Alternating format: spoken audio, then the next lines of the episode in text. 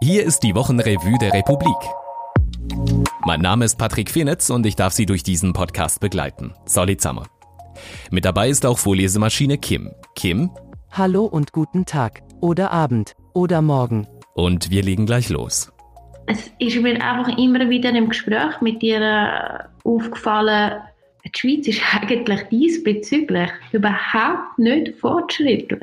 Das ist Andrea Regina. Sie spricht mit Patricia Purchat, einer Geschlechterforscherin und Philosophin, und traf sich mit ihr, nachdem sie darüber las, dass die Folgen von Epidemien für Frauen ganz andere sind als für Männer. Und dass sie schwerwiegender sind. Also es gibt einige Studien, wo man gemacht hat im Nachgang von Ebola, Zika, SARS, Vogelgrippe, Schweinegrippe-Virus und habe einfach gedacht, ja, es wäre doch mal spannend, eben mit einer Geschlechterforscherin, wo halt das ihre Expertise ist, darüber zu reden, ja, wieso genau? Patricia Purchat meint, die Fürsorgearbeit wird in unserer Gesellschaft vor allem von Frauen übernommen. Fürsorgearbeit ist die Tätigkeit des Sorgens und sich Kümmerns. Darunter fällt Kinderbetreuung oder Altenpflege, aber auch familiäre Unterstützung, häusliche Pflege oder Hilfe unter Freunden. Und Fürsorgearbeit nimmt nach Epidemien zu. Die ganze Diskussion, wo wir jetzt auch in der Schweiz haben, was passiert mit all diesen Kitas? Ich meine, lüpft da ein paar von denen? Das sind teilweise Vereine, kleine Vereine. Frauen kehren auch später an den Arbeitsplatz zurück, da sie sich oft freiwillig melden, um zum Beispiel Krankenpflegearbeit zu Hause zu übernehmen, unbezahlt. Also zum Beispiel hat sie gesagt, eine Ökonomin, sehr bekannte in der Schweiz, Mascha Madeurin heißt sie, sie hat mal ausgerechnet, wie viel eigentlich all die unbezahlte Arbeit, also Pflege- und Fürsorgearbeit, die in der Schweiz Frauen machen, wie viel das würde ausmachen. Und schlussendlich hat sie gesagt, das würde 200 Milliarden pro Jahr machen Frauen unbezahlte Arbeit. Die wird nicht entlöhnt, oder?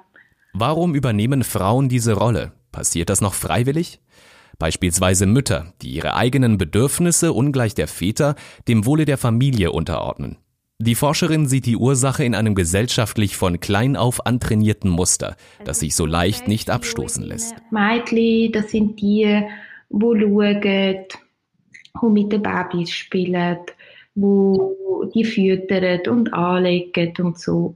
Und es ist ja etwas, wo, wo die Frauen von Herzen machen. Das Gleiche denkt man ja über das Pflegepersonal das ist nicht ein Beruf, sondern das ist eine Berufung. Sie sagt, das ist schon so fest aufgeladen und mal anzuschauen und sich zu hinterfragen, das würde, glaube ich, uns alle einiges weiterbringen. Der Weg aus diesem eingebrannten Muster scheint nicht einfach und zeigt sich auch in der jetzigen Pandemie. Patricia Purchat findet es interessant zu sehen, wer aktuell als Experte an die Öffentlichkeit tritt. Es seien häufig weiße Männer, die wissen, was wir brauchen und was wir tun sollen sie redet von dieser Koppelung, die es gibt. Also in ganz vielen Köpfen von uns. Nämlich, dass man koppelt Expertise mit Männlichkeit. Und auf der anderen Seite koppelt man Fürsorge und Pflegearbeit mit Frau. Und dass es eigentlich in ganz vielen Köpfen festsitzt. Dass man sich wie teilweise nicht bewusst ist, wenn man jetzt zum Beispiel Experten befragt, wie wichtig es ist, auch Expertinnen zu befragen, weil da wird es einfach noch viel länger so bleiben. Sie finden das ganze ausführliche Gespräch von Andrea Regina mit Patricia Porchat in der Republik-App oder auf republik.ch slash Wochenrevue.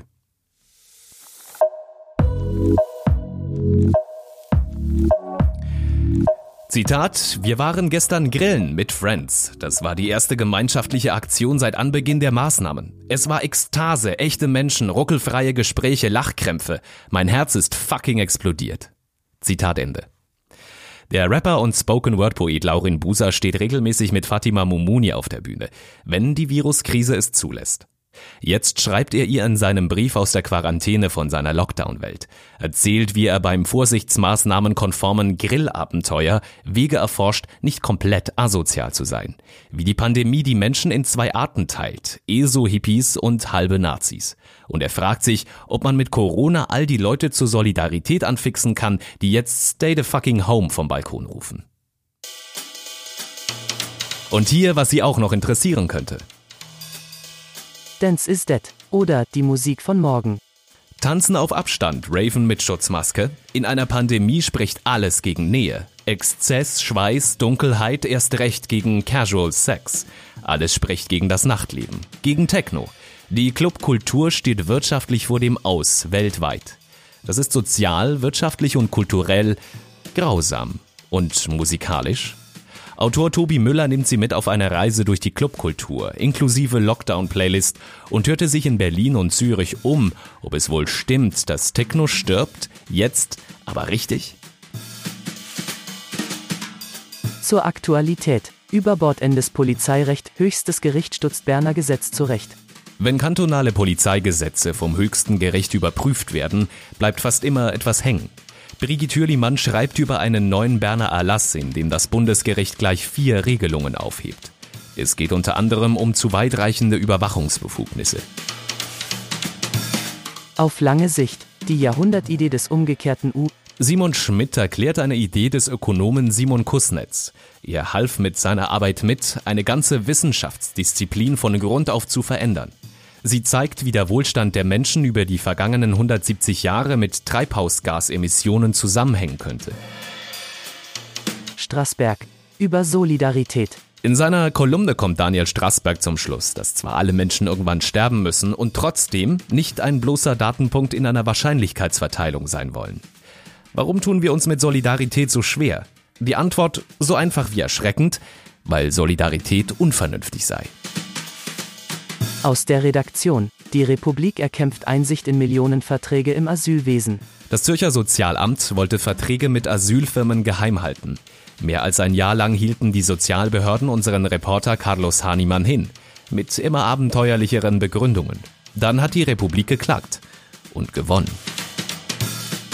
Aus der Redaktion. Verstärken Sie unsere Softwareentwicklung. Dieser Beitrag ist eine Art Twitter zwischen Erklärstück zur Technik im Hintergrund der Republik und einer Stellenausschreibung. Die Technikertruppe sucht nämlich Verstärkung, jemand, der in die doch etwas crazy Entwicklerschaft passt. Das war sie, die Wochenrevue der Republik. Und falls Sie ihn noch nicht kennen, der Covid-19 Uhr-Newsletter mit Brauchbarem zur Pandemie geht in die sechste Woche. In dem Newsletter liefern wir Ihnen nur das, was wichtig ist und tatsächlich stimmt. Den Lärm lassen wir weg. Sie können ihn auch ohne Mitgliedschaft oder Abo kostenlos abonnieren unter republik.ch Wochenrevue. In diesem Sinne, Bleiben Sie umsichtig, bleiben Sie freundlich, bleiben Sie gesund. bis nächste Woche.